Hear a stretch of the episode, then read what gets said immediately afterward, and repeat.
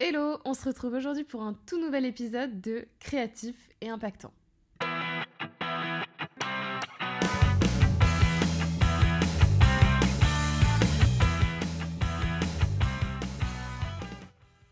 Aujourd'hui, on se retrouve pour le quatrième épisode de mon podcast sur un marketing qui a trait à ce à quoi nous sommes addicts aujourd'hui, tatatin, les réseaux sociaux. J'avais envie de traiter du marketing sur les réseaux sociaux tant c'est complètement mon cœur de prospection et de visibilité pour mon business. Dans cet épisode, je vais d'abord te décrire sur quoi repose cette stratégie de marketing sur les réseaux sociaux, définir ce que c'est, ses avantages, et enfin je finirai par évoquer une problématique assez courante pour nous tous sur cette planète qui est l'infobésité, et c'est une problématique d'autant plus courante pour les entrepreneurs digitaux. Bref, si tu es curieux de savoir de quoi il s'agit, reste avec moi Allez, on est parti. Qu'est-ce que le marketing sur les réseaux sociaux? Avant de se lancer dans les détails de ce sujet, on va expliquer ce qu'est réellement le marketing sur les réseaux sociaux. Tout bêtement, ça englobe l'utilisation de plateformes telles que Facebook, Instagram, Twitter, LinkedIn et bien d'autres pour promouvoir et commercialiser des produits ou des services. Ça peut prendre la forme de publicité, de publications organiques, de campagnes de contenu ou même de collabs avec euh, des influenceurs. Et quels sont les avantages du marketing sur les réseaux sociaux? Eh bien, l'un des avantages majeurs du marketing, ça va être, euh, sur les réseaux sociaux, ça va être son immense potentiel de portée. En effet, les plateformes de médias sociaux, elles comptent des milliards d'utilisateurs actifs dans le monde entier, ce qui offre une opportunité unique de toucher une audience qui est très vaste et surtout diversifiée. Et contrairement aux méthodes traditionnelles de marketing, les réseaux sociaux ils permettent une interaction qui est directe avec ton audience. Tu peux engager des conversations, répondre aux commentaires, obtenir des avis et construire une véritable communauté autour de ta marque ou de ton business. Aujourd'hui en plus, il y a de plus en plus de fonctionnalités qui sont développées euh, avec tous ces petits stickers, euh, des FAQ, des quiz. On a beaucoup de leviers pour interagir avec euh, son audience. Et enfin, autre chose qu'on ne fait pas forcément toujours, mais qui est important, ça va être l'analyse euh, des données.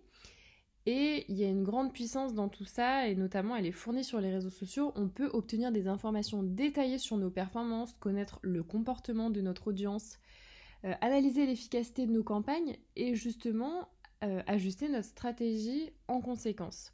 Ça va te permettre de prendre des décisions qui vont être éclairées et de maximiser tes résultats Typiquement, si un réel ou un type de contenu ne marche pas, eh bien tu abandonnes et capitalises sur autre chose qui va générer de l'interaction.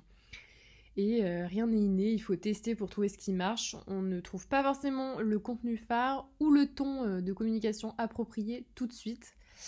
Voilà, en tout cas, cette mesure des résultats, elle est essentielle et, euh, et voilà, on peut mener des actions avec une analyse derrière. Donc, c'est un marketing qui va être efficace. Voilà, je pense que sur cette partie de marketing sur les réseaux sociaux, vous connaissez à peu près toutes les techniques, on baigne vraiment dans ça euh, quotidiennement depuis plusieurs années. Donc je voulais faire une brève partie sur ça et maintenant je vais orienter cette deuxième partie d'épisode avec un aspect un petit peu insidieux des médias et des réseaux sociaux qui est l'infobésité. Alors tu vas te dire qu'est-ce que c'est que ce truc? Ou alors tu l'as entendu et tu as une vague idée. L'infobésité, c'est un terme qui est utilisé pour décrire la surcharge ou l'excès d'informations auxquelles une personne est exposée, souvent par le biais des médias et des plateformes numériques. Cela se produit lorsque l'abondance d'informations disponibles, elle dépasse la capacité individuelle à les absorber, à les traiter et à en tirer des conclusions significatives. Ce terme, il est employé fréquemment ces dernières années, mais en réalité, il date d'avant les années 2000 puisqu'il a été popularisé en 1990 par le sociologue et futurologue américain Alvin Toffler dans son livre Power Shift, donc qui est euh, Les nouveaux pouvoirs. Et il a utilisé ce terme pour décrire le défi croissant auquel les individus sont confrontés lorsqu'ils essayent de gérer et d'assimiler un volume excessif d'informations dans un monde de plus en plus connecté.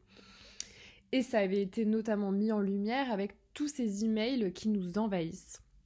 Depuis, ben, l'info-obésité, elle est devenue euh, un concept qui est largement reconnu et discuté dans le domaine de la communication, des médias et de la société en général, car justement de plus en plus de personnes se retrouvent submergées par la quantité d'informations disponibles à leur disposition. Et du coup, conséquence, avec une immense quantité de contenu et d'informations disponibles, eh on doit filtrer, vérifier les sources, apprendre aussi à se détacher de certains contenus.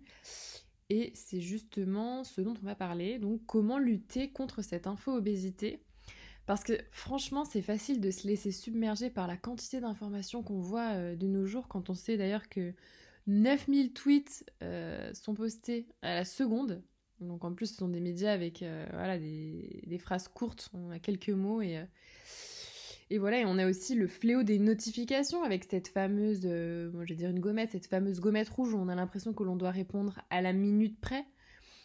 En fait, ce monde de l'immédiateté, si je puis dire, il est très anxiogène. Il faut, il faut vraiment être partout on a le cerveau complètement pris tout le temps. En fait, on ne lâche jamais prise.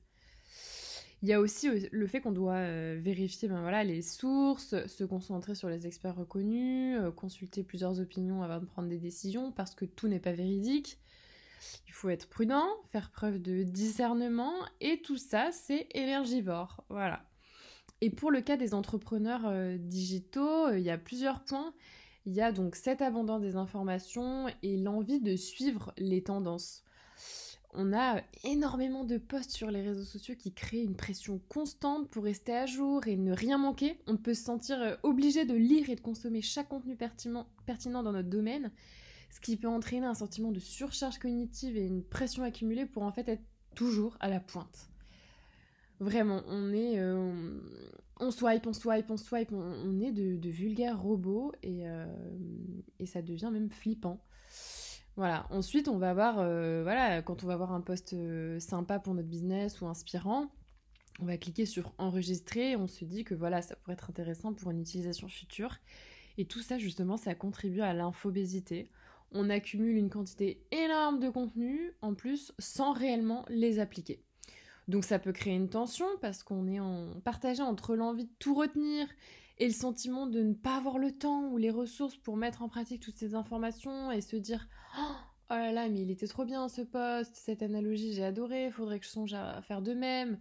Et on culpabilise, on dit que nos contenus sont peut-être pas assez bien, qu'on aurait voilà, tout ça ça engage donc un troisième point, un autre phénomène qui est la comparaison on va euh, comparer et sans cesse vouloir faire plus, plus, plus dans cette quête un peu de la perfection du business qui n'existe pas, soit dit en passant. Mais on va se dire Ah, il est trop bien son poste, tiens, elle a fait tant d'interactions. Ok, j'enregistre, il faut absolument que, je le fasse plus tard parce que moi, du coup, j'ai un peu moins de perf. Euh, voilà, alors que votre contenu est sûrement très bien et, euh, il est le reflet de ce que vous aviez envie de parler en ce moment. Donc euh, voir qu'un contenu est cool ou fait mouche, mais que vous, vous n'avez pas l'inspiration, en plus ça sert à rien. Voilà, et euh, si je parlais d'un dernier point, je pense qu'on applique un vingtième de ce qu'on peut enregistrer ou de ce qu'on peut voir, et encore je suis gentille. Franchement, euh, combien d'entre nous parviennent à appliquer tout ce qu'ils lisent ou entendent? Très peu, en tout cas pas moi. Cette surcharge d'informations, elle peut conduire justement, je dirais même à une paralysie parce qu'on est, on est beaucoup plus dans le fait de se concentrer sur cette collecte d'infos que vraiment agir, être dans l'action concrète.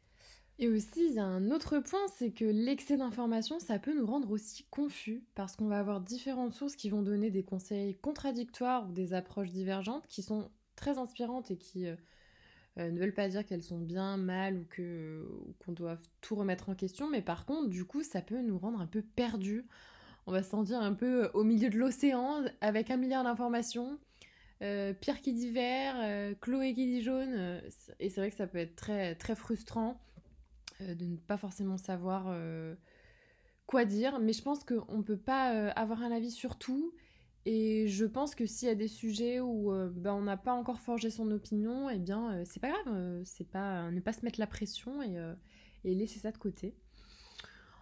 En tout cas, voilà, c'est euh, pas mal de problématiques que, moi j'avais déjà euh, auparavant avec les réseaux sociaux, ça faisait quelques temps, mais ça s'est accentué avec euh, la création de ma boîte, donc je, trouvais ça intéressant d'en parler aujourd'hui.